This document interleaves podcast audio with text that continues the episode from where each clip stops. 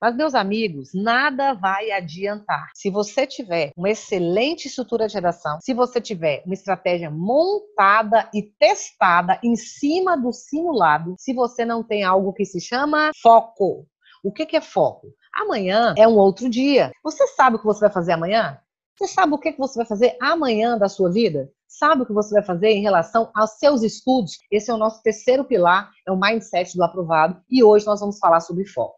Eu quero saber de você se você sabe amanhã qual é o seu planejamento. Você que é um estudante, você que tem uma meta maior, você quer se ver aprovado numa universidade federal, numa universidade estadual, você precisa ter um planejamento muito bem feito, muito sério a respeito dos seus dias. Cada dia é muito importante para você. Não se esqueça de que o tempo é o maior ativo que você tem na vida. Você pode quantas vezes você quiser errar, errar, errar e até acertar um dia. Mas eu vou te dizer, essa é uma estratégia de pessoas inteligentes.